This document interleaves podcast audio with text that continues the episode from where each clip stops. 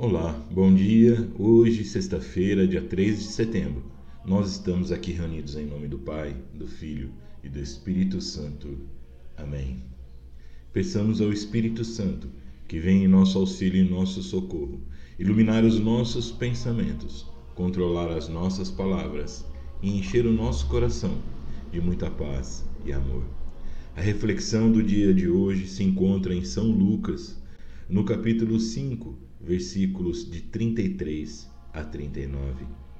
Naquele tempo, os fariseus e os escribas disseram a Jesus: Os discípulos de João Batista e os fariseus jejuam muitas vezes e recitam orações, mas os teus discípulos comem e bebem.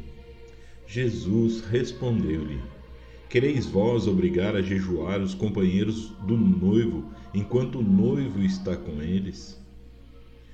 Dias virão em que o noivo lhe será tirado, nesses dias jejuarão. Disse-lhe também esta parábola: Ninguém corta um remendo de um vestido novo para deitar num vestido velho, porque não só rasga o vestido novo, como também o remendo não se ajustará ao velho. E ninguém deita vinho novo em odres velhos, porque o vinho novo acaba por romper os odres, derrama-se-á e os odres ficarão perdidos. Mas deve-se deitar-se vinho novo em odres novos. Quem beber do vinho velho não quer do vinho novo, pois diz: o velho é que é bom. Palavra da salvação, glória a vós, Senhor.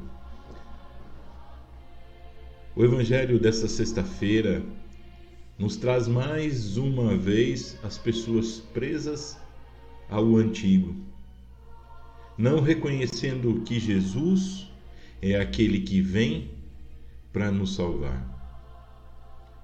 Estão presos às leis sem reconhecer a divindade de Jesus, sem aproveitar a sua santidade que ele ali estava presente para salvar, para libertar.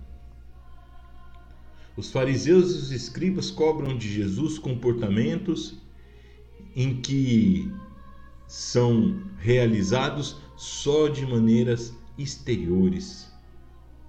Não existe o jejum e as orações que vêm do coração. Jesus é muito duro com eles, dizendo que o próprio Deus está no meio deles e eles não reconhecem a palavra de Jesus. Jesus, de maneira inteligente, utiliza a comparação do remendo do vestido novo colocando num vestido velho. Podemos entender que se nós não nos transformássemos se nós não estivéssemos preparados, de nada resolveria colocar um remendo velho. Um remendo novo no vestido velho. Jesus aqui nos mostra que nós precisamos nos tornar homens novos, para que essa proposta que ele nos traz faça todo sentido naquela pessoa nova.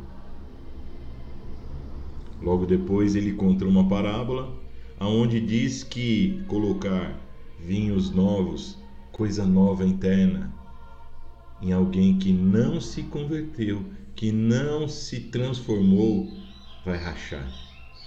E tudo isso vai se perder.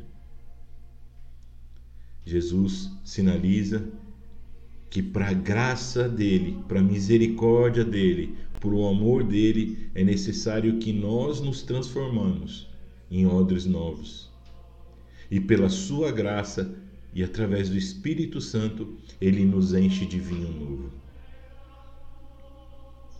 Diz Jesus no final desse evangelho que quem bebe do velho quer ficar no velho, não quer se transformar.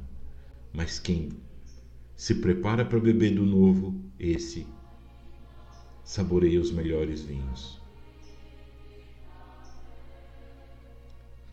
Jesus tem uma preocupação muito grande não só de dar a graça, não só de nos curar e nos libertar, mas Jesus quer nos transformar.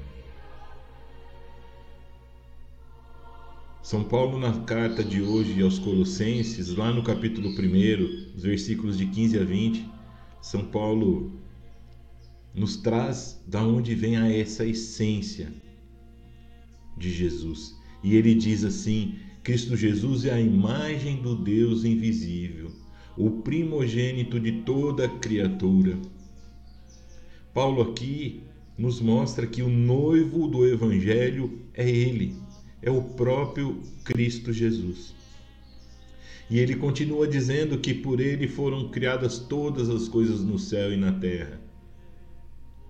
Porque nele foram criadas todas as coisas no céu e na terra, as visíveis e as invisíveis, tronos e denominações, principados e potestades, por ele e para ele tudo foi criado. Jesus é a essência de tudo. E se nós não nos prepararmos, não nos transformarmos em odres novos para receber esse vinho que é o próprio Cristo,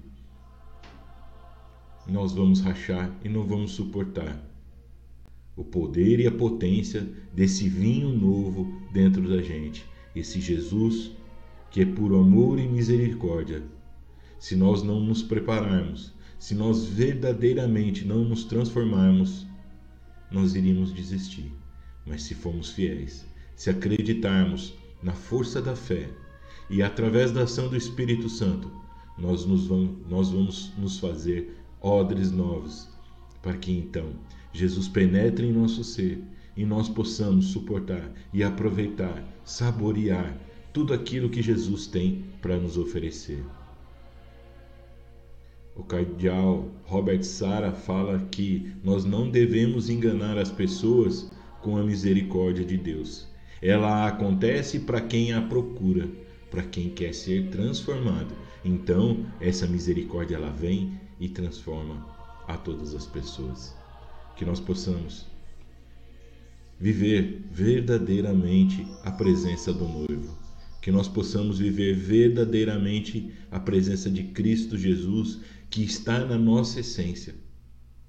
E então o milagre acontece e nos tornamos em odres novos para receber a esse Cristo novo. Que Deus abençoe a todos, que vocês tenham uma ótima sexta-feira, hoje, dedicada ao Sagrado Coração de Jesus.